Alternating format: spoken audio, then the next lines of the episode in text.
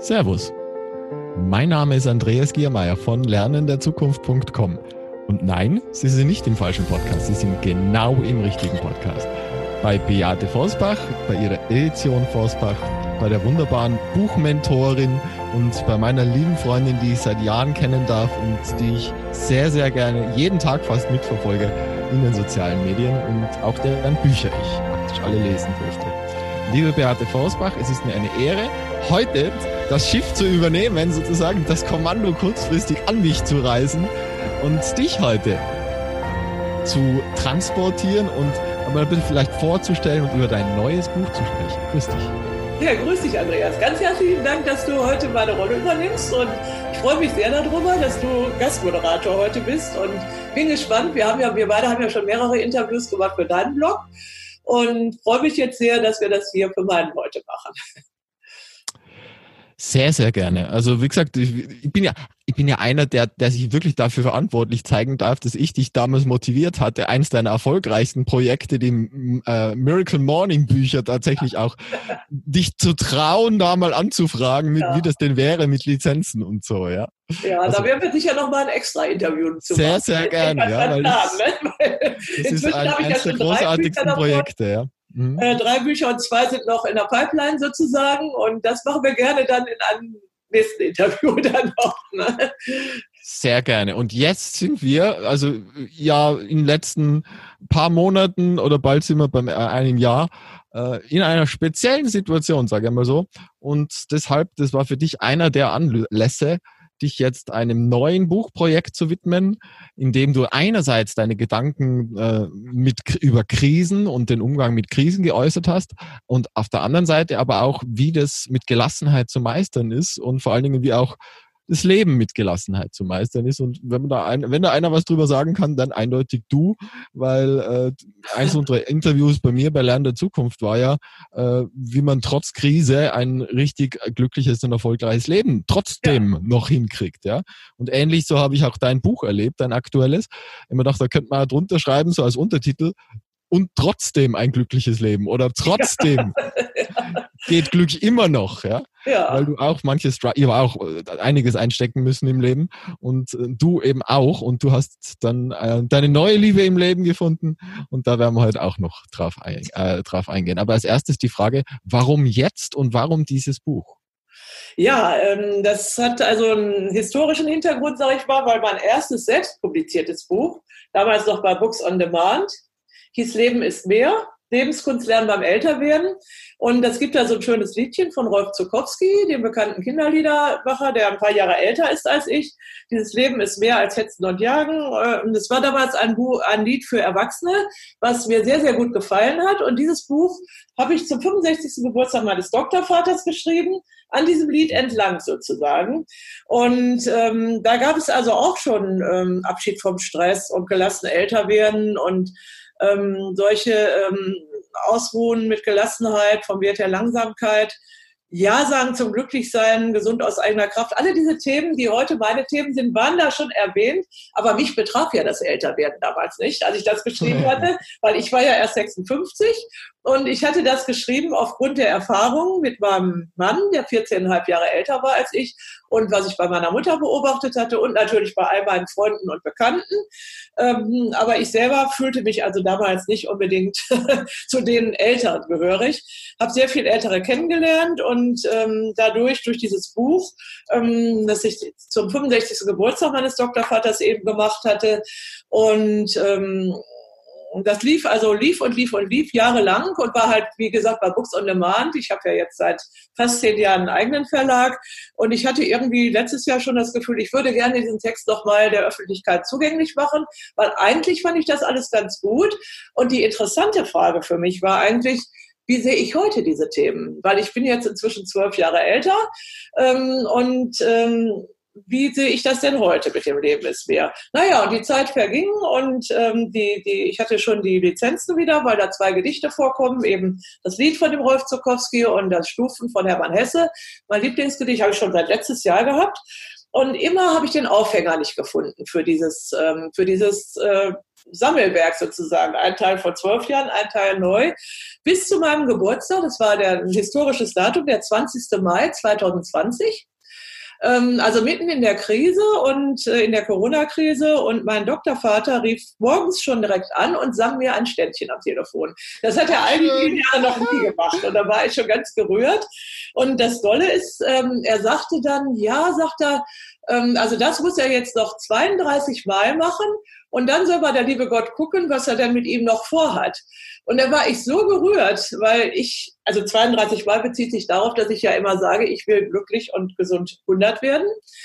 Aber dieser Mann ist im Juli 77 geworden und erzählt mir dann an meinem Geburtstag, er will das noch 32 Mal machen. Das fand ich so fantastisch und an dem Morgen habe ich dann eben beschlossen, ich mache dieses Buch und er kriegt das wieder zum Geburtstag, nämlich zum 77. Geburtstag. Und ähm, das war dann der Aufhänger für mich und ich habe auch direkt an meinem Geburtstag angefangen zu schreiben und ja, da ist mir sehr vieles in den Sinn gekommen, eben auch über die Gelassenheit, die ich, ähm, die ich erlebt habe früher, weil ich habe gedacht, ja, ich bin jetzt 68. 68er kennst du, ich weiß nicht, du bist sehr jung, ob du die noch kennst, aber das waren früher so die Revoluzzer. Und das war gar nicht mein, waren gar nicht meine Jahrgänge, weil ich habe erst 1971 Abitur gemacht und die 68er, das waren schon so die davor, die die, die Gesellschaft verändern wollten. Und ich war ganz brav an so einem neusprachlichen Mädchengymnasium in einer kleinen Stadt am Niederrhein und äh, war aber auch immer schon so ein bisschen äh, gegen alles und wollte die Schule gern verändern, aber ähm, das war bei uns nicht mit Demonstrationen und so. Und ja, mein ähm, Schulleiter, der ähm, vor kurz vor drei Jahren erst mit fast 95, also kurz nach seinem 95. Geburtstag gestorben ist. Zu ihm hatte ich auch noch Kontakt bis wenige Wochen vor seinem 95. Geburtstag. An den habe ich mich dann erinnert an meinem Geburtstag, ne, mit den 68ern. Als ich Abitur machte, also 1971, waren wir so ein bisschen revolutionär natürlich. Ne? Also das war die erste Abiturfeier, wo wir nicht in schwarzen Kostümen aufgetreten sind. Also ich war immer dabei, weil ich ja im Orchester Geige gespielt habe. Und es wurde immer die Kantate Heute tut sich auf das Tor musiziert. Aber als ich Abitur machte, nicht, da haben wir zum ersten Mal die Abiturfeier in Form eines Sektfrühstücks gemacht. Und wir Schülerinnen, wir waren, als war ja dann halt im Sommer, wir waren alle in Sommerkleidern, da war zwar Midi-Mode modern, also so halblang praktisch. Und das, das habe ich mich erinnert. Und, ähm, Ist da noch Fotos? Ich, es kann sein, dass es noch Fotos gibt, ja. Aber Die man jetzt beispielsweise einblenden könnte im Video. Nee, habe ich bestimmt nicht. Ich habe also bei meinem letzten Umzug, also von Fehmarn nach Bamberg, habe ich tatsächlich ganze Fotoalben äh, entsorgt. Also könnten wir jetzt einen Aufruf machen an Hörerinnen und Hörer zu Hause. Solltet ihr zufällig Zugang haben zu äh, irgendwelchen Fotos, die Barbara, äh, äh, Beate Forsbachs Klasse betreffen, äh, ich habe also einfach die Fotos weggeworfen, die Fotoalben ähm, aus Zeiten, wo ich mich nicht so toll gefühlt habe. Also vor allem die, wo ich so 14, 15 war. Also Abitur weiß ich nicht. Ne? Jedenfalls war das schon interessant, ähm, dass ich ähm, ich hab, wollte dann auf der Geige was spielen, also von Schostakowitsch. Das ist also ein ja, russischer, hm, recht unterhaltsamer Komponist, so kleine Stücke für Geige und Klavier. Das wurde uns verboten von den Musiklehrern, das sei Unterhaltungsmusik, das ginge nun mal gar nicht auf so einer Abiturfeier. Und das war, war das eine, was mir eingefallen ist. Also es gab dann keine Musik. Wir waren dann sehr konsequent. Wir, wir waren vier äh, Klassen, Mädchen und ähm, 80 Schülerinnen und wir haben gesagt, gut, da gibt es eben keine Musik. Und das Zweite, aber gravierendere war eigentlich, dass ich, ich hatte einen jungen, sehr, sehr ähm, äh, veränderungsfreudigen Deutschlehrer, ähm, also das war so ein 68er eher, und wir hatten als Thema in der Abiturarbeit, ähm, schreibe eine Rede über deine, äh, schreiben Sie eine Rede für die Abiturabschlussfeier und verarbeiten Sie die Erinnerungen an die Erfahrungen Ihrer Schulzeit. Das habe ich natürlich gemacht und drei andere mit mir. Und das Folge war dann, ähm, ich war gut in Deutsch, die Rede, der Aufsatz wurde mit zwei beurteilt, aber ähm, die Lehrerkonferenz tagte und beschloss, ich dürfe diese Rede nicht halten. Und die anderen drei Schülerinnen, die das auch geschrieben hatten zu diesem Thema, die haben so brav, wir danken euch, liebe Lehrer und Eltern und so weiter, die hätten die halten dürfen, haben das aber aus Solidarität nicht getan. Und sogar war es also diese Abiturfeier auch ohne Rede. Und mein Doktorvater, dieser, den ich eben sehr schätze bis heute, eben den Dr. Rainer Winkel, ähm, der hat sich für diese Rede interessiert, die ich damals gehalten habe. Und äh, hat die in seiner pädagogischen Zeitschrift abgedruckt, als ich in einem Jahr, als ich dann promovierte. Und ich habe das in meinem Buch ähm, vom Zauber des Neubeginns, da kannst du diese Rede auch nachlesen, zumindest Auszüge daraus. Ähm, also wir haben sie noch nachträglich veröffentlicht. Ne? Ja, das habe ich mich an alles erinnert und dieser Schulleiter, der Dr. Heider, der nahm das alles ganz gelassen. Bei uns war viel Krach an, an, an der Schule unter den Lehrern natürlich. Ich wurde von Musik, von der Musiklehrerin halt auch ein bisschen bekämpft, weil ich vieles anders machte. Und man ging dann immer zu ihm hin und dann hat er sich alles, was dann so konfliktmäßig sich anhörte, hat er gesagt, ja, er wird sich drum kümmern, schrieb sich so einen kleinen Zettel und steckte sich den hier in seine, in die Tasche seines immer gepflegten hellgrauen Anzuges. Und das fand ich so stark, ne? Also jetzt nachträglich gewesen. Damals natürlich nicht so, ne? Man war aber immer beruhigt und wusste, der kümmert sich darum. Und ich glaube, das ist einer der Gründe, warum er 95 geworden ist. Mhm. Er ist dann auch, unsere Schule ist dann umgewandelt worden in eine Gesamtschule. Und genau in dem Jahr, ich war dann da Lehrerin an der Schule nachher und in dem Jahr, als er pensioniert wurde, hm, dann ist er weggezogen aus dem Ort und äh, hat sich mit 63 schon pensionieren lassen, weil er gesagt hat, mit 63 kann man sich ohne Angabe von Gründen, kann man in den Ruhestand gehen, weil er wollte das nicht miterleben, wie sein Gymnasium jetzt da in eine Gesamtschule umgewandelt wurde, ist dann naja, sag ich mal, so 50 Kilometer weitergezogen in eine Stadt am Niederrhein mit historischem Ambiente, wo er so ein bisschen noch mitbekam, aber nicht mehr in der Schusslinie war und sich um seinen Garten kümmern konnte. Das, glaube ich, ist auch sehr, sehr weise gewesen, sich rauszuhalten aus diesem ganzen Stress, mit dem er ja im Grunde nichts mehr zu tun hatte. Ne? Und der ihm aber Schmerzen bereitet hätte, wenn er da gewesen wäre. Also daran habe ich mich, all das ist mir an meinem Geburtstag in diesem Jahr der Krise gekommen, diese Erinnerung. Ne? Und äh, ich erinnere mich auch noch, ich habe ihn besucht, also im Januar 2017, zwei Monate vor seinem 95. Geburtstag. Es war also ein wunderbarer Nachmittag. Und ähm, die Tochter hatte uns Tee und Kuchen hingestellt und wir haben nicht über alte Zeiten gesprochen. Wir haben nicht darüber gesprochen, wie schön das früher alles war und was denn noch kommt. Wir haben über jetzt und hier gesprochen an dem Nachmittag. Und es war ist mir unvergesslich. Ich habe also heute noch mit, beiden Kindern, eben die über 60 sind, guten Kontakt. Und ähm, es war so schön. Das Einzige, was mir aufgefallen ist hinterher, er hat gesagt, er hat keine Aufgabe mehr. Mhm. Mhm. Und dann habe ich gesagt, dann schreiben Sie doch bitte ihr, Ihre Erinnerungen. Ich würde die gerne rausbringen für unsere ehemalige Schule. Und dann hat er nur gesagt, das hat er schon seinem Sohn gegeben, alles. Und das darf erst veröffentlicht werden, wenn er gestorben ist. Aber er hatte keine Aufgabe mehr. Und das, finde ich, ist eine ganz, ganz wichtige Sache fürs Älterwerden äh, dass man also wirklich ähm, eine sinnvolle Aufgabe hat, die auch anderen Menschen eben hilft. Also nicht nur für sich selber was machen und ich habe ja jetzt keine Kinder, keine Enkelkinder und so und ich habe halt diesen Verlag gegründet vor nunmehr fast acht, äh, zehn Jahren und denke, damit tue ich ein wenig dafür, dass die Welt etwas besser wird. Und ich glaube, das ist ganz, ganz wichtig, dass man da eine Aufgabe hat und nicht dann sagt, ich bin jetzt in Rente und äh, gehe jetzt da in so äh, Rentnerverein oder kauft mir ein Motorrad, wie der Udo Jürgens immer gesungen hat und macht Kaffeefahrten, sondern dass man wirklich was Sinnvolles für die Welt tut. Mhm. Und ähm, das ist also das, wovon ich glaube, dass man auch diese 100 erreichen kann. Mhm. Mhm.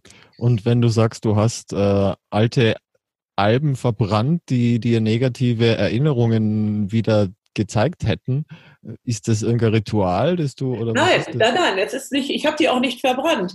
Äh, ich habe ja in einem Haus gewohnt auf Fehmarn. Ich habe ja meinen Traum erfüllt, im Grunde da neun Jahre auf Fehmarn zu leben. Mhm. also vordergründig war das durch die Krankheit meines Mannes bedingt, dass wir nach Fehmarn gegangen sind. Haben, dann haben, er ist ja schon vor, ähm, also 2014 im Februar gestorben und ähm, ich habe dann dieses große Haus da gehabt, habe alle Bücher und alles halt sehr viel Platz gehabt und hatte dann im letzten Jahr plötzlich die die Eingebung, nach Bamberg zurückzuziehen, wo ich schon vorher auch mit meinem Mann gelebt hatte und musste einfach dieses, was da alles in dem Haus war, ein wenig reduzieren auf den Platz in, in meiner künftigen Wohnung. Und dann weiß ich, das Allerschwierigste für mich waren halt die Fotos und die ganzen Fotoalben. Ich weiß nicht, ob du das noch kennst. Früher machte man ja so Fotoalben. Absolut, absolut. Äh, beschriftet die alle und ich hatte schon eine von meiner Mutter von ihrer Schulzeit weggeworfen und auch von meinem Mann, also von Sachen, die ich nicht kannte. Aber ich hatte diese ganzen Fotoalben noch und habe gedacht, oh Gott, wo lasse ich die in der neuen Wohnung? Und wusste wirklich nicht. Ähm, ich hatte ja, man könnte sie digitalisieren heutzutage. Ja, da wäre ich aber heute noch beschäftigt. Und ich wollte ja dann. Da kann man Leute dafür zahlen, die das machen. ja, ähm, ich habe dann ehrlich gesagt das Buch von der Marie Kondo genommen. Dieses, ähm, ich weiß nicht genau, wie es heißt. Es geht also um Aufräumen und äh, Ausmisten oder so. Ähm, und da stand drin, nehmen Sie nur, gucken Sie alle Bilder an, aber nehmen Sie nur die mit, die Sie glücklich machen. Und das habe ich getan. Und dann habe ich diese Fotoalben aus Zeiten, äh, ja, so mit 14, 15 ist man ja nicht so, äh, steht man nicht so in der Blüte des Lebens, sage ich mal, ich jedenfalls nicht. Und die habe ich einfach, ich hatte große Müllsäcke und da sind die reingekommen. Und da gucke ich nicht mehr rein, weil ich habe mir auch überlegt, mein Mann und auch meine Mutter haben nie mehr vor ihrem Tod diese Fotoalben angeschaut, die ich alle angelegt habe von unseren Reisen und, und, und. Das war gar nicht wichtig. Weil die wichtigen Bilder hat man in sich und die unwichtigen braucht man nicht nochmal anzugucken. Was waren deine Eltern vom Beruf? Weil du sagst Reisen, das war ja auch nicht unbedingt üblich damals. Meine Mutter, also mein Vater war Kaufmann, äh, Textilkaufmann und meine Mutter ähm, war zunächst mal, äh, heute würde man sagen, Sekretärin und ähm, hat dann später eine Ausbildung gemacht. Als ich zehn Jahre war, ist dann Grundschullehrerin geworden. Ah. Da konnte man äh, in Nordrhein-Westfalen war ein großer Lehrermangel und der Kultusminister Mikat, so hieß er damals, hat die sogenannten Miekätzchen ausgebildet. Also die haben dann ein Jahr, so, so hießen die. Meine Mutter war also so eins, ein Jahr lang so einen Lehrgang gemacht. Keine Miekätzchen, sondern Miekätzchen. Miekätzchen. Äh, einen Lehrgang gemacht, also abends nach, neben dem Beruf und äh, ist dann Grundschullehrerin geworden. Und das war also ihre große Erfüllung und ähm, ja, das hat mich auch sehr geprägt. Ne? Also ihre Liebe zu den Kindern und zum Leben und ja, alles eigentlich war also schon sehr wichtig. Mein Vater hatte ich keinen Kontakt mehr, der, meine Eltern haben sich scheiden lassen. Es war auch besonders meine Mutter mit 50 Jahren 1971, als ich 18 war. Das war schon etwas Besonderes für diese Generation damals. Ne? Und meine Mutter war sowieso eine ganz besondere Frau halt, ähm, die. Ähm, Was hast du noch von ihr lernen können? Also, Wenn du sagen würdest, das, das wären so die drei, vier wichtigsten Dinge in meinem Leben, die ich von ihr gelernt habe oder lernen durfte? Also das erste eben eigentlich, sich niemals abhängig zu machen von einem Mann in Bezug auf Finanzen und auch so nicht, sondern seinen eigenen äh, Weg zu gehen im Leben und dann eben, ja, ähm, die höchsten Werte, Liebe und Freiheit zu leben und ähm, aber auch ähm, ja, man muss nicht alles tun, was andere einem sagen und äh, man soll seinen eigenen Weg gehen und man muss auch dann halt die Kraft haben, das durchzuhalten. Und meine Mutter hat mich immer darin bestärkt, alles meinen eigenen Weg zu gehen und auch äh, die Kraft zu haben, das auch gegen alle die, die das nicht gut fanden, durchzustehen und zu sagen, ja, das ist mein Weg und ähm, was andere dazu sagen, ist eigentlich nicht wichtig. Natürlich war es oft wichtig, aber heute stehe ich also, ist mir vieles, also völlig unwichtig, was andere dazu denken und ähm, ich trenne mich halt von Leuten, die auch negativ äh, Negatives in mein Leben reinbringen und ähm, schaffe mir halt mein Umfeld. Und bis jetzt hat es mir nicht geschadet. Ganz im Gegenteil, muss ich mhm. sagen. Ne? Und einfach authentisch ein Leben zu leben und den Sinn seines eigenen Lebens zu finden und ähm, ja, auch das herauszufinden, was einem im eigenen Leben wichtig ist. Ich glaube, das ist ähm, ganz wichtig. Und wenn ich mir heute vorstelle, meine Mutter ist schon jetzt 23 Jahre tot ähm, die würde vieles sicher nicht verstehen, was ich, wie ich heute lebe, ne? Und dass ich geheiratet habe zum Beispiel mit 48, ne? Und ähm, das hätte sie, sie ist also rechtzeitig vorher gestorben, muss man sagen, äh, wenn man das so sagen darf. Aber ich glaube, dass das Leben ähm, die Dinge immer gut regelt. Sie hat mit meinem Mann, damals den zukünftigen Mann, nur einmal telefoniert und hat sich dann relativ kurzfristig verabschiedet aus diesem Leben. Und ich bin sicher, sie hat alles von oben mit beobachtet und ist stolz darauf, was also aus mir geworden ist. Ne? Und ähm, alle Dinge, die jetzt mit Geld zu tun haben und so, ich glaube, das würde meine Mutter also nicht verstehen können heute, ne? weil das ist eine ganz andere Generation gewesen, die meine Mutter ist 1921 geboren. Sie hat also schlimme Krisen erlebt, eben mit acht Jahren Weltwirtschaftskrise, die Entwertung, Währungsreform. Ähm, dann ist sie halt mit 18 losgegangen, als der Krieg begann und hat ihren Vater gesucht. Die haben in Danzig gewohnt und äh, der war also bei den Sozialisten und ist also eingekerkert worden im KZ. Und meine Mutter als junges Mädchen ist losgegangen und hat ihren Vater gesucht und daraus geholt. Ne? Und das war also so stark, also was sie da auch geleistet hat. Und das ist mir alles erst nach ihrem Tod bewusst geworden, ne? was sie also alles äh, da gemacht hat. Und ähm, mein Großvater, den ich sehr geliebt habe, aber ist dann gestorben, als ich sechs Jahre alt war und an Magenkrebs und hat nie erzählt, was er alles erlebt hat. Ne? Und ähm, das, das habe ich also da zum ersten Mal mitgekriegt, dass das Leben sich halt auswirkt und auch Krankheiten hervorruft. Ne? Und das Stärkste von meiner Mutter fand ich dann aber, sie hat mitten im Krieg eben ihr erstes Kind bekommen, meinen ältesten Bruder Carsten. Der ist 1944 zur Welt gekommen, ist im Januar 45 geflüchtet mit dem über die Ostsee, hat mir immer nur erzählt, sie hat gesehen, wie die Wilhelm Gustloff runtergegangen ist. Ich habe aber nie gefragt, wo warst du denn da? Das habe ich erst später halt äh, erfahren, wie das war. Ist über die Ostsee geflohen nach Schleswig-Holstein wo mein Vater gelebt hat, mitten im tiefsten Winter, hat alles überlebt. Die haben dann ein Häuschen bekommen in Schleswig-Holstein auf dem Lande nahe der Nordsee. Und dann ist dieses Kind äh, 1947 im Juni an Diphtherie gestorben mit drei Jahren. Eine Diphtherie, die man nicht erkannt hatte. Und mein Bruder, mein jetzt lebender Bruder, war da gerade Baby, der ist im April geboren und halt im Juni ist dieser andere Bruder gestorben mit drei Jahren. Und meine Mutter hat uns das nie merken lassen. Sie ist also unglaublich positiv und optimistisch geblieben und hat sich bemüht, meinen Bruder und mich vor allen Dingen auch ähm, im positiven Sinne äh, zu erziehen, hat nie erzählt, wie schlimm das alles gewesen ist. Ne? Und also das habe ich mir am Abend nach ihrem Tod vorgestellt, wie das ist, ein dreijähriges Kind zu verlieren. Das erste, mit dem man so schwere Sachen überstanden hat, wie eine Flucht und alles. Ne? Und ähm, das ist das, was ich von meiner Mutter gelernt habe. Diese so schlimme Krisen habe ich nicht erlebt und du auch wahrscheinlich noch nicht, wie sie eben mit diesem Krieg und diesen ganzen Dingen ähm, und äh, trotzdem immer positiv zu bleiben. Das ist also ich habe hier dieses Gedicht. Äh, dann hat das Dasein Zweck und Ziel. Wer Großes will, erreicht auch viel. So endet das. Und äh, schnelles Handeln ist, glaube ich, ganz was Wichtiges. Also gerade in der Krise. Nicht, dass man sich eben äh, als Opfer, Opfer äh, da fühlt und sich zurückzieht und jammert, sondern dass man wirklich was tut und ähm, versucht, sein Leben so zu ändern, dass es also erfolgreich ist. Und ähm, ja, dass man dann auch mal daneben liegt, ist klar. Ein schnelles Handeln auch daneben. Dann hat es da seinen Zweck und Ziel. Wer Großes will, erreicht auch viel. Ja, da steht also auch in der Neufassung drin, weil ich habe dann, als die Krise begann, hier ist es ja, von, genau, doch von Goethe. Jetzt lese ich das nochmal druckreif vor. Zum Licht empor mit klarem Blick. Ein Vorwärts stets, nie ein Zurück. Ein frohes Schaffen, kühnes Streben und schnelles Handeln auch daneben. Dann hat das Dasein Zweck und Ziel. Wer Großes will, erreicht auch viel.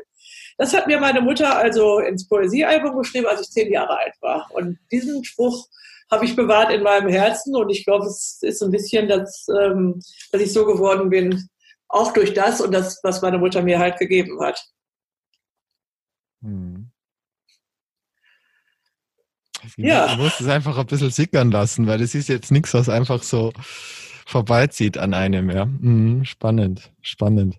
Ja. In, in, dann äh, würde ich eine, ähm, eine Frage vorziehen, nämlich tatsächlich die Frage nach den Mentoren in deinem Leben. Deine Mama scheint einer davon zu sein oder eine. Ja. Und äh, vermutlich auch Louise Hay.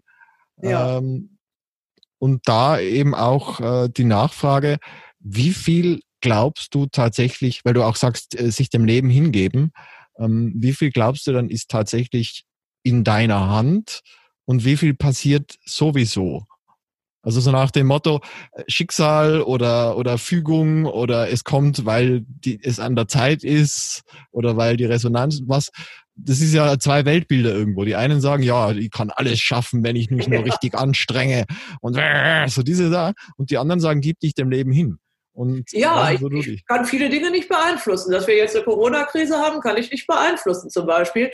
Was ich beeinflussen kann, ist meine, meine, mein Denken dazu, wie ich, wie ich das sehe. Ne? Äh, und äh, meine Gedanken einfach. Und die sind entscheidend. Das kann uns keiner nehmen. Deswegen äh, habe ich ja auch, ähm, ich bin der Luise Hay sehr dankbar für diese Erkenntnis, dass ich mein Leben selber gestalten kann. Ich bin aber auch meinem Mann sehr dankbar. Er war äh, Kriegskind, Jahrgang 37 und war unglaublich optimistisch und immer sehr positiv und ich war früher manchmal ein bisschen, ich sag, das kannst du doch nicht so sagen. Ja, im Krieg haben wir das alle viel schlimmer gehabt als ihr jetzt, sagte er immer. Ne? Und da wurde ich manchmal auch so ein bisschen ärgerlich. Ne? Und heute weiß ich, wie recht er gehabt hat.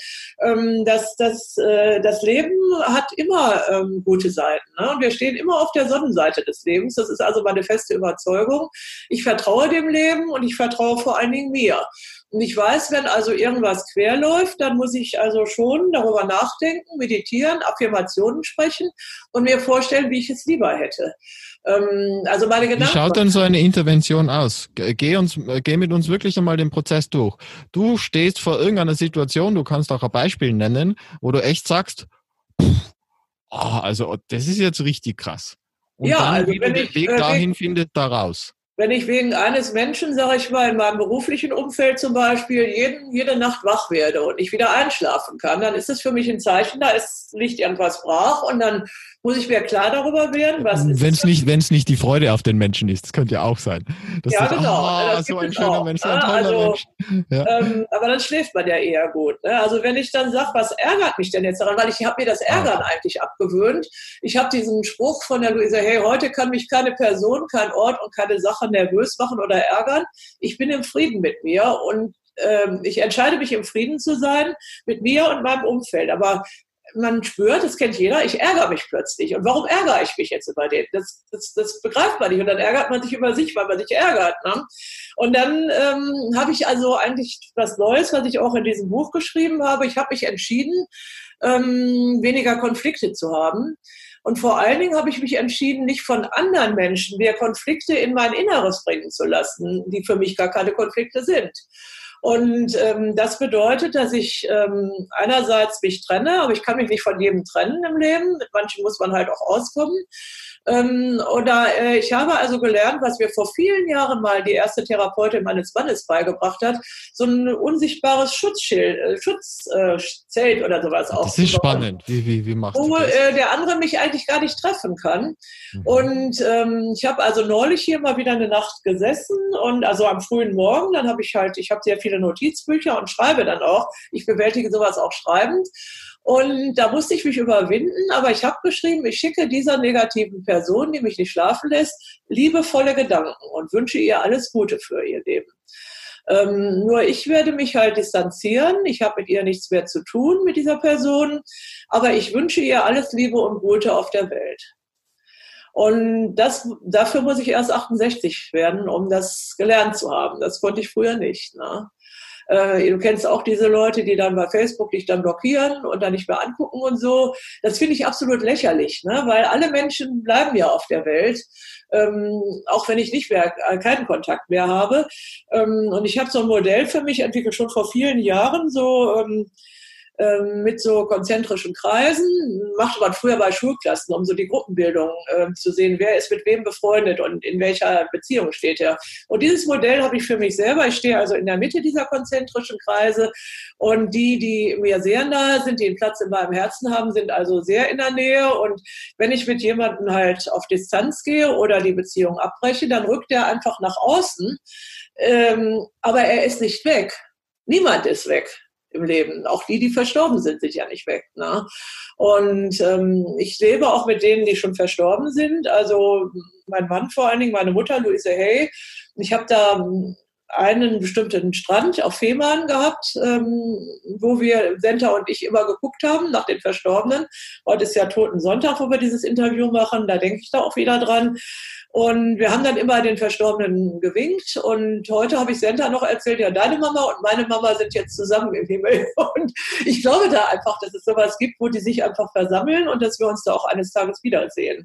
Und ich spreche mit meinem Mann, ich spreche mit, auch mit meiner Mutter und habe eine Zeit lang geglaubt, dass meine Mutter in Form von meinem Hund Senta halt zurückgekommen ist in mein Leben. Weil Senta ähm, passt auf, dass ich esse rechtzeitig, dass ich abends nicht am Computer sitze. Da kommt die hier rein und schlägt mir unter die Hand und jetzt reicht es aber, jetzt komm mal, wir wollen uns das gemütlich machen. Ähm, und ähm, ja, vielleicht ist Senta einfach nur ein ganz normales Lebewesen, ne? das also nicht ähm, Burnout gefährdet ist oder so, sondern so ein Hund sagt, jetzt habe ich Hunger, jetzt essen wir, jetzt möchte ich mal Pipi und Kaki machen, jetzt müssen wir rausgehen und aber nicht zu viel laufen, weil mir heute mein Fuß weh tut zum Beispiel. Das ist also Senta. Und ist ja auch schon ein älterer Hund. Und bei ihr wird mir das also schmerzlich bewusst, dass wir alle älter werden. Ne? Das, sie ist jetzt neun und das ist sehr, schon relativ alt für einen Berner Sennenhund. Und hm, ich habe mal gerechnet, das ist so um die 85, glaube ich, also im Menschenalter. Und ähm, dann. Werden die nicht? Okay. Das ja, ist ja. bei Berner Sennenhunden völlig anders, weil Hunde, sagt man ja, können bis zu 18, 20 werden. Ja, genau. Und bei großen Hunden heißt es ja, dass die nicht so alt werden. Also die Lebenserwartung bei Berner Sennenhunden ist zwischen sieben und acht Jahre laut wow. Statistik. Und ich habe natürlich den Ehrgeiz, dass Senta älter wird. Und habe dann irgendwann mal, ähm, habe ich mal so, ein, so eine Aufgabe gemacht, so eine Coaching-Aufgabe im Urlaub, ähm, was ich die letzten sieben Jahre alles geschafft habe und dann Ziele für die nächsten sieben Jahre zu ähm, aufzuschreiben und tat mich sehr schwer damit, weil das in diesen nächsten sieben Jahren, das ist also vor zwei Jahren gewesen, wäre ich dann 70 geworden und damit habe ich mich total schwer getan, ne, 70 zu werden. Mm, das habe ich dann aber nach einigen Wanderungen da in den Bergen, wo ich immer hinfalle für solche Dinge, ähm, aber auch hingekriegt. Ja, jetzt inzwischen freue ich mich auf meinen 70. Geburtstag in zwei Jahren. Aber schmerzlich war für mich, die Senta war damals sieben Jahre alt und nochmal sieben, dann wäre sie 14. Und es ist nach allem, was man hört, halt sehr fraglich, ob der Hund das erreichen wird. Und dann habe ich gesagt, ja, ich will es auf jeden Fall äh, alles dafür tun, dass sie 14 wird. Und äh, an ihrem diesjährigen Geburtstag wurde ein anderer Berner Sennenhund im auf Facebook, wo ich in so einer Gruppe bin, gerade 14 und habe gesagt, und du schaffst das auch. Ich glaube, es ist ganz wichtig, dass man daran glaubt. Und heute habe ich das Alter übrigens auf 15 erhöht. Ich weiß gar nicht mehr, in welchem Zusammenhang das war. Äh, ich habe ihr erklärt, du wirst jetzt 15. Doch, äh, also gestern Abend habe ich ihr aus meinem Buch vorgelesen, als Einstimmung auf das äh, Interview heute. Und ähm, es ist ganz interessant, der Hund hatte also Schmerzen neulich, konnte nicht gut laufen und ich hatte das auch. Es ist also so ein Phänomen, dass Frauchen und Hund häufig die gleichen Sachen haben. Und sie hat gejammert. Wer spiegelt da wen, ja? Mhm. Ja, ja, genau. Also das ist die Frage. Ähm, der Rüdiger Dahlke hat es ja in einem Buch beschrieben, dass Hunde den Menschen also auch Leiden abnehmen und es war auch dasselbe Gelenk. Ich, bei mir das rechte Kniegelenk, bei ihr das rechte Hinterbeingelenk und sie hat gejammert. Und dann habe ich mich zu ihr aufs Sofa gesetzt, habe gesagt, auch Senta, das wird wieder und habe ihr was bisschen Schmerzmittel gegeben und ähm, habe am nächsten Tag sie eingerieben mit dem Öl, das ich mir aus den Alpen mitgebracht habe, mit Murmelöl und siehe da, die Schmerzen waren weg und bei mir auch. Also schon ganz erstaunlich und äh, ich glaube aber, dass... Ich dachte, das wäre der Schnaps oder so, weil dann könnte man einen Zug nehmen und dann wieder einschmieren und dann wieder ja, nehmen. so geht der Schmerz dann auch weg. Ja. Spür, irgendwann spürt man immer ab einem bestimmten Pegel. ja, also das ist schon interessant, also dass sie, die rennt also wieder wie verrückt und ähm, Wunderschön. isst halt sehr gerne und ja. Ähm, ja, das mit dem Essen ist so eine Sache. Gell? Man sagt ja, das, das Fasten würde das Leben verlängern. Ja? Also die, die unterkalorischen Geschichten, die leben eher länger. Ja? Das weiß ich nicht. Also ich habe versucht abzunehmen. Weil die, die, Zell, die Zellregeneration angeheizt wird und äh, all die Geschichten, die hinten dranhängen. Gerade kürzlich ein, ein, ein Altersforscher, der auch in Harvard geforscht hat, ja. äh, zu Gast gehabt und da haben wir relativ umfangreiche äh, Interviews auch dazu gemacht. Empfehle gern. Jungbrunnen heißt, äh, Jungbrunnenformel. Und das ist äh, einer der Geschichten ist tatsächlich das Fasten ja, oder halt zumindest Intervallfasten, dass man sagt, man macht lange Pausen zwischen den Mahlzeiten. Ja, ja das habe ich ein halbes Jahr lang versucht. In der, war allerdings in der Wohnung, wo ich, ich bin ja jetzt nochmal umgezogen hier in Bamberg, vor neun Monaten und fühlte mich in der alten Wohnung nicht wohl, habe da Intervallfasten gemacht, habe gerade mhm. heute meine, meine Affirmationen zum Abnehmen, die im Badezimmer hängen, verändert. Ähm, habe bis mittags dann nichts gegessen und mir war ständig flau und ich habe sogar noch zugenommen dann, ähm, weil ich dann hinterher halt anders gegessen habe. Und jetzt habe ich also zurzeit das Konzept und darüber, ähm, ich esse morgens etwas, ein kleines Müsli, mittags koche ich richtig äh, gut und äh, meistens brauche ich dann abends nichts mehr zu essen oder esse noch ein bisschen Obst. Und ich habe also, als mein Mann gestorben war, in den anderthalb Jahren habe ich 20 Kilo abgenommen, in anderthalb Jahren. Nur durch Umstellung der Ernährung, aber nicht durch Fasten. Ne? Und ich bin auch da auch äußerlich viel jünger geworden. Und ähm, das wollte ich jetzt, möchte ich jetzt auch wieder erreichen. Ist etwas schwieriger im fortgeschrittenen Alter. Das ist auch Autosuggestion, aufpassen. Ja, auf jeden Fall. Das, ne? was du jetzt gerade gesagt hast, diese Autosuggestion, das ist schwieriger im Alter. Warum sollte es im Alter schwieriger sein? Nein, das Abnehmen ist, äh, ist etwas ja, schwieriger. Ja, rette das doch nicht ein. und äh, ja, das ist auch ein Glaubenssatz, aber ich ähm, schreibe, ich habe ja so eine Mini-Buchreihe begründet, ich schreibe darüber also auch ein äh, auch ein kleines Büchlein jetzt abnehmen mit Herz. Schnell und wirkungsvoll oder so ähnlich heißt das. Und ich denke mal, wenn ich, wenn mich die Gedanken damit befassen und ich das wirklich will, dann wird es auch klappen. Und äh, naja, das sind also auch äh, gesunde Ernährung, Bewegung sind auf jeden Fall ganz wichtig, auch beim, wenn man du gesund bist ja auch wird. über über deine deine Coach, also eine deiner deiner wichtigen Coaches ist ja tatsächlich deine Center, die Liebe ja. deines Lebens. Ich habe mal so gedacht, zwar du hast ein paar Lieben deines Lebens irgendwie. Das ist einmal die Luise, das ist einmal natürlich dein Ehemann, deine Mama haben wir auch schon gehört, ja. und heute vielleicht die Center. Und dein ja. Verlag, was für dich auch ein Liebesprojekt ist. Ja, ja auf jeden Fall. Da sind wir jetzt bei der Kraft, weil, weil es ist ja, du hast wirklich einiges einstecken dürfen, auch jetzt unternehmerisch, äh, was ich halt immer wieder am Rande mitbekomme. Ja? Und dann ist immer die Frage, warum gehst du den Weg weiter? Was gibt dir da immer wieder die Kraft? Und da jetzt nach den Kraftquellen die Frage. Das ist wahrscheinlich die Bewegung, das ist wahrscheinlich die Ernährung, ja. aber das ist nur ein Bruchteil. Naja, das ist diese sinnvolle Beschäftigung, von der ich vorhin schon geredet habe, was mir die Kraft gibt eben. Ähm, auch jetzt habe ich gedacht, es wäre viel einfacher aufzuhören. Weil du könntest ja, du kriegst ja, ich behaupte mal, zumindest selber Pension, vielleicht sogar eine Witwenpension, weiß ich nicht. Und dann könntest du sagen, ich lehne mich zurück und. Ja, also ich leben kann ich nicht von dem Verlag, sage ich ganz deutlich. Und okay. ähm, ich ganz im Gegenteil, im Moment stecke ich da sehr viel Geld selber rein, also privates Geld. Und ähm, die, das Wichtige ist aber, dass ich das Gefühl habe, ich tue wirklich was für, für andere Menschen. Ich habe gestern zum Beispiel ein kleines Büchlein fertiggestellt. Ich, eigentlich arbeite ich Samstag, Sonntag nicht mehr für den Verlag, aber ich hatte den beiden Autorinnen das versprochen. Es geht, das heißt Podcast meets Transformation und das sind ganz reizende äh, junge Damen. Also die eine ist ganz jung, die andere ein bisschen älter und ich habe sie halt auf Facebook entdeckt, weil sie mir das ihr Programm anbieten wollten, wie man Podcast macht mit Transformationssatz bei. Und dann habe ich gedacht, ja, ich habe schon einen Podcast, aber wie wäre es, wenn ihr ein kleines Büchlein schreiben würdet in meiner Mini Schlecht recherchiert, liebe Damen, ja. Mhm. Und äh, die sind also ganz glücklich. Und als ich gestern Abend um neun oder halb zehn ihnen dann noch die Druckfahnen geschickt habe, hat die eine gesagt, boah, ich bin so glücklich, dass ich das mit dir machen darf. Und ob du es glaubst oder nicht, das macht mich auch glücklich. Ne? Und mhm. ich weiß, dass dieses Büchlein ganz vielen Menschen helfen wird, also wiederum ihren Weg zu gehen. Und das ist einfach ein schönes Gefühl, ne? dass ich ähm, ja, im Grunde diese positiven Gedanken, die ich für mein Leben verinnerlicht habe, nach außen bringen kann und ähm, andere Menschen bewegen kann, halt halt so Büchlein, Mini-Bücher sind ja klein und überschaubar im Moment, aber auch größere Bücher zu schreiben und damit. Sind das dann so das, wie die wie kleine wie das kleine René Moore Buch oder wie ist das? Äh, ja, die sind so ähm, elf mal, warte mal, ich habe hier gerade eins, elf ja, mal 17 Zentimeter. Ähm, hier ist eins von der Sandra Dorn, Autorin aus Bamberg. Das ist also so 11 mal 17 Zentimeter groß, 96 Seiten. Dieses hat sogar nur 80 Seiten, also maximal 96 Seiten, ganz dünn. Und die kosten 9,90 Euro. Und ich wollte einfach während der Corona-Zeit was schaffen, und was einerseits den Autoren Mut macht und andererseits aber auch den Menschen, die sich ein Buch, Büchlein für die Hosentasche kaufen können für 9,90 Euro. Ne?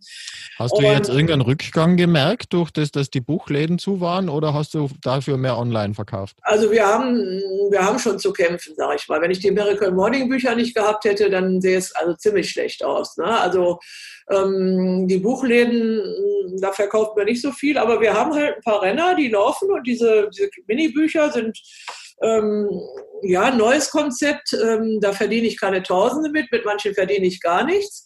Aber es ist so ein Sympathiebeweis auch für den Verlag. Ne? Und ähm, das äh, merke ich immer wieder, dass die Leute dann kommen und einfach so vier, fünf Sachen bei uns aussuchen im, im Verlagsshop. Und ähm, es ist einfach ein Stückchen Liebe, das ich einfach an die Welt gebe, sag ich mal, mit diesen Mini-Büchern. Und die Liebe wird nicht immer er erwidert, ähm, wie das halt so ist im Leben. Und dann muss ich auch schon mal sagen, gut, dann können wir dieses nicht machen. Ne? Und ähm, so ist es. Aber die Kraft bekomme ich eben durch diesen Zuspruch, wenn ich erlebe, wie die Autoren glücklich sind mit ihrem ersten Buch. Und ich habe also, ich mache ja Autorenmentoring auch nur mit wenigen Leuten im Moment oder überhaupt. Da gibt es auch im Übrigen ein richtig schönes Buch dazu. Äh, Bücher mit Herz. Also wir haben ja auch dazu ein Interview geführt, wieder bei Lernen der Zukunft, ja. wenn Sie sich das anschauen wollen. Äh, ich habe sogar ganz kleinen Beitrag leisten dürfen in deinem Buch mit drinnen. Ja. Also das Buch ist jetzt aus dem Verkehr gezogen, muss ich sagen. Aus dem Verkehr? Oh, das geht ja gar nicht. Ähm, das ist aus. Äh, Antiquarisch gibt es sicher noch irgendwo so. Ja, ja, antiquarisch vielleicht noch. Aber ich habe vier neue in der, ähm, also in dieser Reihe und ähm, mache die also gar nicht mehr dieses Jahr, was ich erst wollte. Bücher schreiben mit Herz ist sozusagen eine Reihe geworden. Es gibt einmal für deinen Traum vom eigenen Buch. Dann das zweite wird heißen für deinen Erfolg im Business. Das ist also der Ersatz für dieses, ähm, wo du dann einen Beitrag mit drin hattest dann gibt es eins zum Spuren hinterlassen, ähm, weil eben sehr, sehr viele ältere Menschen, Ärzte, Professoren und so weiter, würden gerne ihr Lebenswerk an die Welt geben als äh, in Büchern. Und das ähm, vierte Buch heißt äh, schreib das Buch deines Lebens, weil diese Lebensgeschichten sind ja auch etwas, was mich immer verfolgt. Also da gibt es jetzt ganz neue. Und dann mit diesen Mini-Büchern habe ich also auch was. Das mache ich vielleicht noch dieses Jahr. Ich hatte ja neulich, das war der letzte Tag, wo wir Veranstaltungen machen durften hier in Bayern am 24. Oktober, einen Autorenworkshop. Äh, Bücher schreiben mit Herz mit äh, acht äh, sehr netten und aufstrebenden Autoren, die aber nicht ein Buch für ihr Business brauchten, sondern einfach nur aus Freude am Buch. Und da werde ich also ein neues Programm auch machen und auch das Büchlein schreiben. Ich werde also so ein Minibuch schreiben. Das heißt, schreibt dein erstes kleines Erfolgsbuch. Und äh, da wird also die Anleitung drin sein, wie man ein Buch schreibt. Also dieses, so schreiben Sie Ihr Buch von früher halt in dieser kleinen Form und dann auch eine vorbildliche Gliederung, dass man also das Büchlein in die Hand nehmen kann, lesen, wie man ein Buch schreibt und auch gucken kann, wie das aussieht. Und dazu habe ich einen Online-Kurs konzipiert, der dann im nächsten Jahr äh, anlaufen wird. Das ist also so mein Plan für die neue Zeit. Und äh, weil diese, ähm, dieses Autorenmentoring, das ich mache, ist sehr, sehr intensiv. Ich arbeite teilweise ein, anderthalb Jahre mit einer Person und da kann ich nicht mehr als drei oder vier überhaupt betreuen. Und ähm, es haben auch in der heutigen Zeit nicht so viele das Geld dafür, das zu bezahlen, muss man auch sagen. Ne? Und ich suche einfach ähm, nach einer Lösung, wo man auch den, sage ich mal, die nicht so viel Geld haben, den im kleineren Bereich, äh, trotzdem also helfen kann, ihr gute Bücher zu schreiben. Ne? Und das, das ist eher eine Frage der Zielgruppe. Also ich kenne eine Menge an, an, an, an jungen oder älteren Herren oder Damen, äh, die das sich lo locker leisten können. Also ich kenne deine Preise jetzt nicht, wenn du 300.000 Euro nimmst für ah, zweimal Coaching. Aber ich sage jetzt für, also wie gesagt, ich, ich bin überzeugt davon, dass wenn das die es richtigen Leute mitkriegen, äh, was, wozu ja dieses Interview unter, unter anderem auch beitragen könnte. Genau. Weil das ist ja einer der Gründe. Ich habe immer gesagt, schau, die Beate ist so großartig als Autorin, als Mensch, wie ich dich kenne. Wir haben uns ja schon ein paar Mal auch persönlich getroffen und einfach, was du auch an Werten vermittelst und warum hat äh, Luise Hey, ich meine, das sei ja von Herzen vergönnt, die hat mega viel aufgebaut. Warum ist dein Verlag noch nicht einmal bei drei Prozent von dem sozusagen? Ja? Ja, weil wir ja noch nicht so alt sind wie der Verlag von der Luise Hey. Wir werden das jetzt zehn Jahre alt. Das wird, also wenn du dann 95, wie alt ist sie geworden? 90, über 90? Äh, nicht ganz 91 geworden. Und der Verlag ist, äh, sie hat ihn mit 58 gegründet, so wie ich beiden auch. Und als ich das entdeckte, war, war der Verlag schon 30 Jahre alt. Ne? Also 30 Jahre ist schon was anderes als 10. Ne?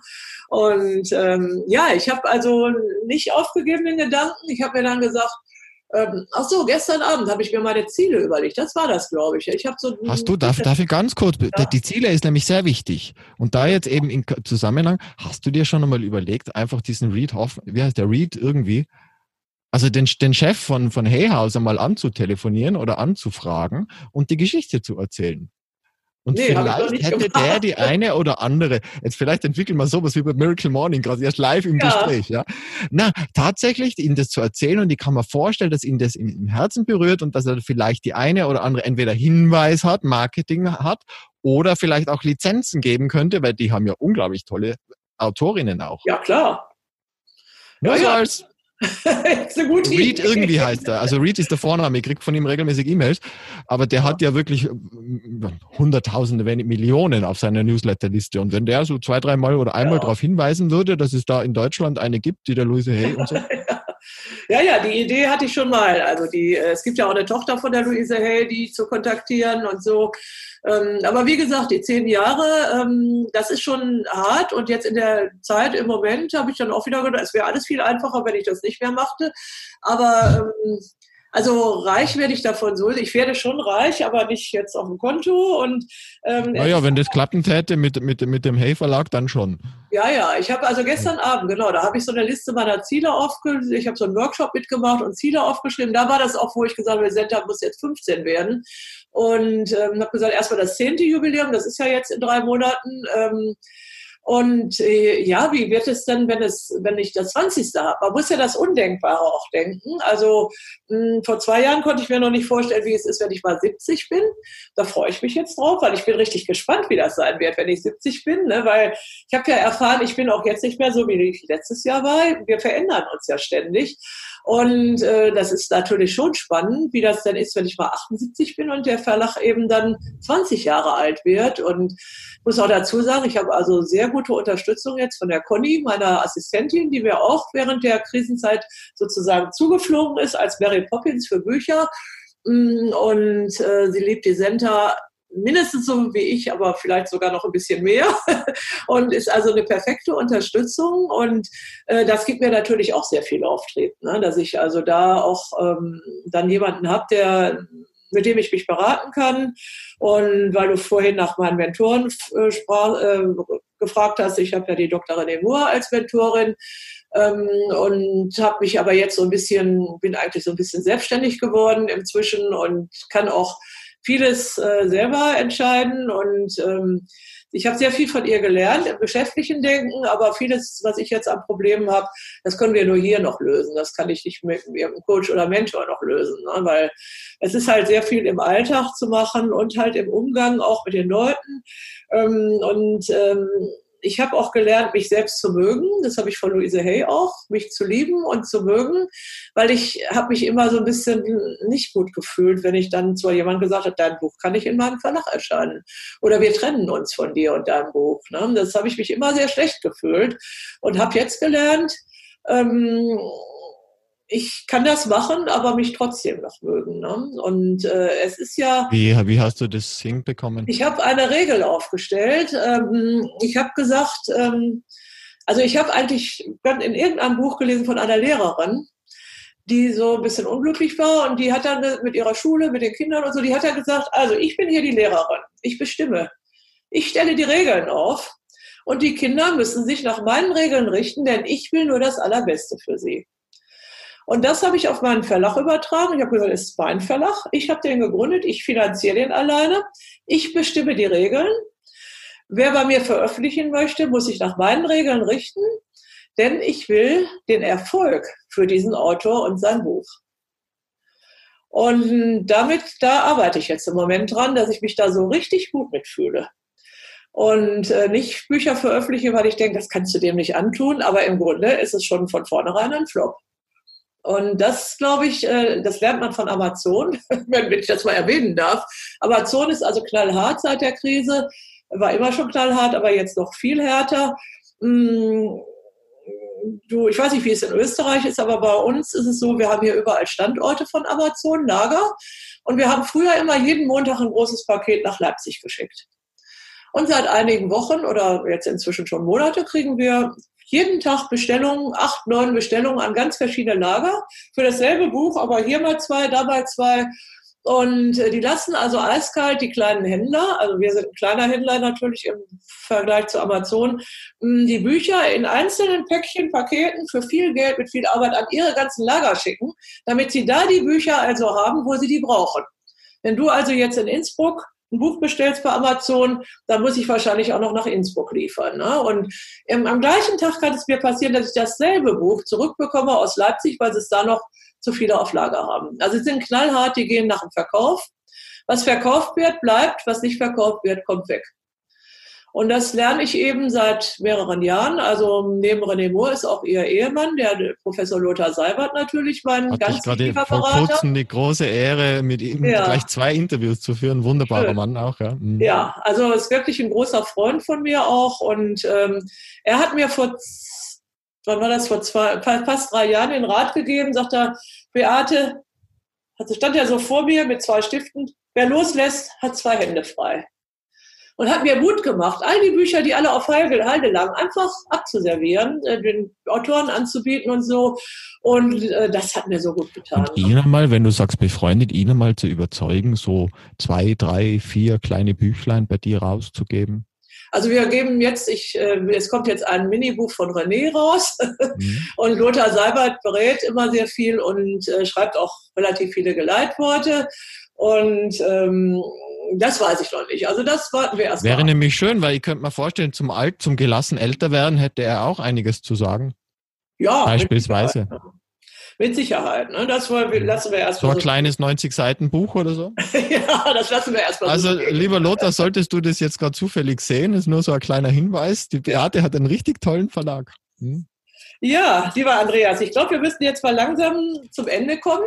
Wir kommen in, in, in Richtung Ende und da möchte ich jetzt noch äh, eine kurze und eine noch kürzere Frage. Nämlich, ja. du, wir haben gesprochen von Spuren hinterlassen. Was sind die Spuren, die du gerne hinterlassen möchtest? Du hast jetzt locker noch 30, 40 Jahre Zeit, sagen wir mal mindestens. Wie viel hast du also von wegen Feiern und so, ja? Aber, aber von dem jetzt einmal weg. Was sind die Spuren, die du jetzt noch setzen möchtest, im, die ja, dann da, da bleiben? Das sind im Grunde die Bücher. Ne? Also ich habe ja zwei Schwerpunkte, aber diese Schreibratgeber, wo ich jetzt eine ganze neue Serie ja auch wieder plane ähm, also rausbringe, die sind schon fast fertig und ähm, womit ich also Tausende von Menschen anrege, Bücher zu schreiben. Mein erster Schreibratgeber hieß ja Der Traum vom eigenen Buch und da habe ich einfach großes Glück gehabt, so einen tollen Titel zu finden. Da habe ich so viele Briefe bekommen und Anfragen und so viele Menschen haben ihre Bücher geschrieben mit der Anleitung. Und da stand eigentlich für mich heute, aus der heutigen Sicht, gar nicht so viel drin. Ne? Es war eine starke Motivation, allen Menschen zu sagen, auch du kannst ein Buch schreiben. Ne? Und es muss kein Bestseller werden. Wichtig ist, dass die Gedanken der Menschen in die Welt kommen. Das ist das eine. Das zweite ist einfach, sind diese äh, Ratgeber, diese äh, Lebenskunstbücher, also Leben ist mehr, auch in Krisen. Dann hatte ich eben letztes Jahr vom Zauber des Neubeginns, davor gesund und glücklich leben. Und letztes Jahr noch rausgegeben, traurig war ich schon lange. Ähm, da ging es um Trauerbewältigung äh, nach dem Tod meines Mannes. Und damit möchte ich den Menschen einfach ähm, Mut machen und Optimismus vermitteln. Und das ist mein eigentlicher Lebenssinn, ähm, zu sagen, ja, mein, das Allergrößte, das Allerschönste, was ich hatte, das Allerliebste ist nicht mehr da. Mein Mann ist gestorben, aber ich kann trotzdem wieder zu Glück finden. Und das, glaube ich, ist eine ganz, ganz wichtige Sache. Das mache ich halt über meine Bücher und ich weiß, es wird, das Universum nimmt das auf. Und ähm, es geht weiter. Und das sind eigentlich die Spuren, die man hinterlässt. Denn Louise Hay ist zwar tot, seit 2017. Das habe ich dann auch am Strand da in Fehmarnsund erfahren, wo ich halt immer sowieso nach drüben gucke, äh, geguckt habe früher. Und ähm, aber sie ist existent, sie ist äh, da durch ihre Bücher, durch ihre Gedanken. Und das ist so toll. Ne? Und ähm, das ist das, was ich erreichen möchte. Und ich erinnere mich, mm, an meine ganz frühe Zeit, ich war ja Musiklehrerin am Gymnasium und hatte Chor und Orchester und habe zwei Schallplatten mit Schülern gemacht damals.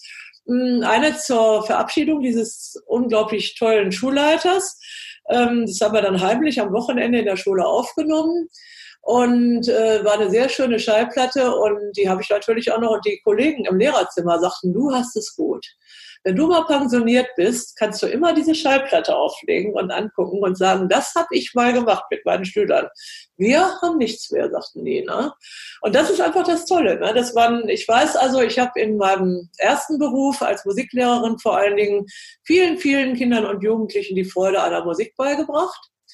Und die also heute, wo viele halt schon auch Erwachsenen Kinder haben, äh, weiterwirkt. Ich habe auch, war auch Mathematiklehrerin, leider nur im bescheidenen Umfang, habe vielen jungen Leuten die Angst vor der Mathematik genommen und die Freude daran auch vermitteln können.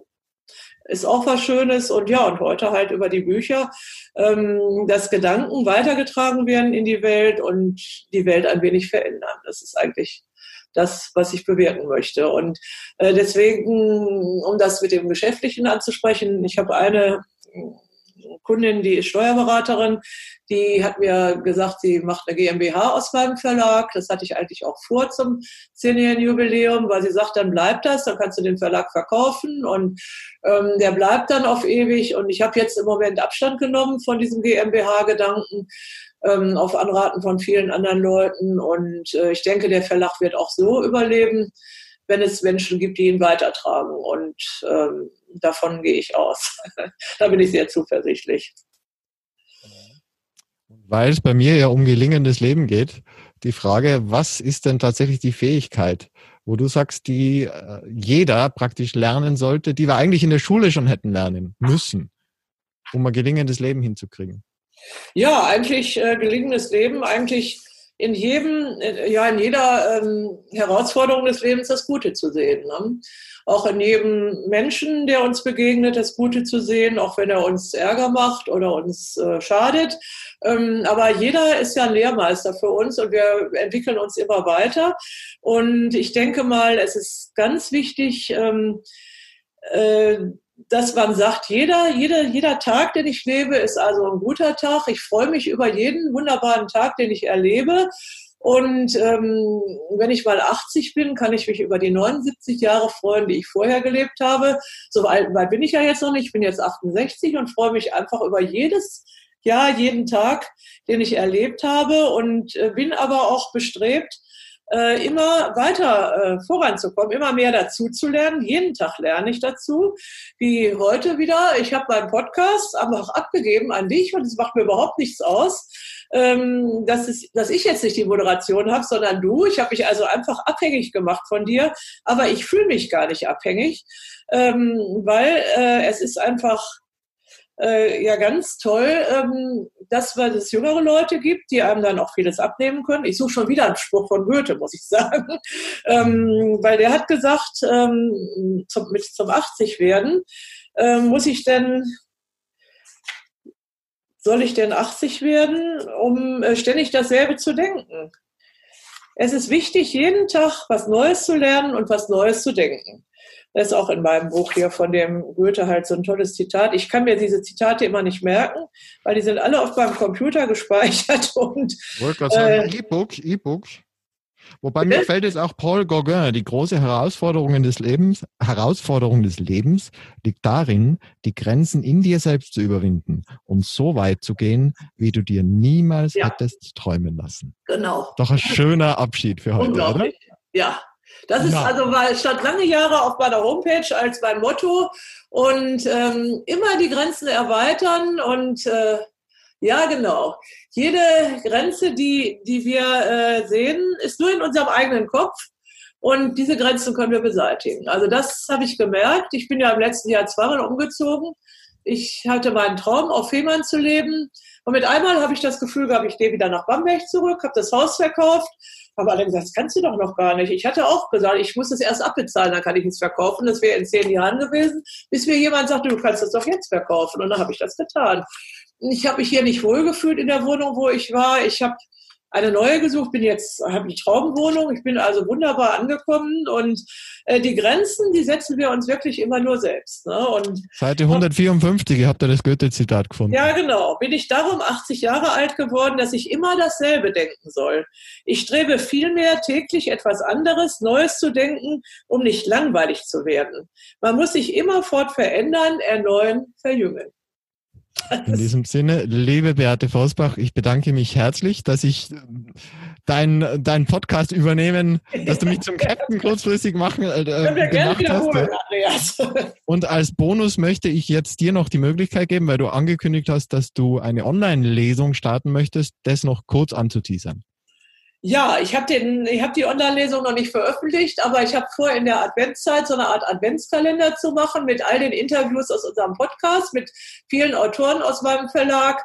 Eine Autorin, die Sandra, von der ich das Buch eben gezeigt habe, hat neulich eine Online-Lesung gemacht draußen. Die kann ich auch, bringe ich auch und ich werde auch eine machen aus meinem Buch.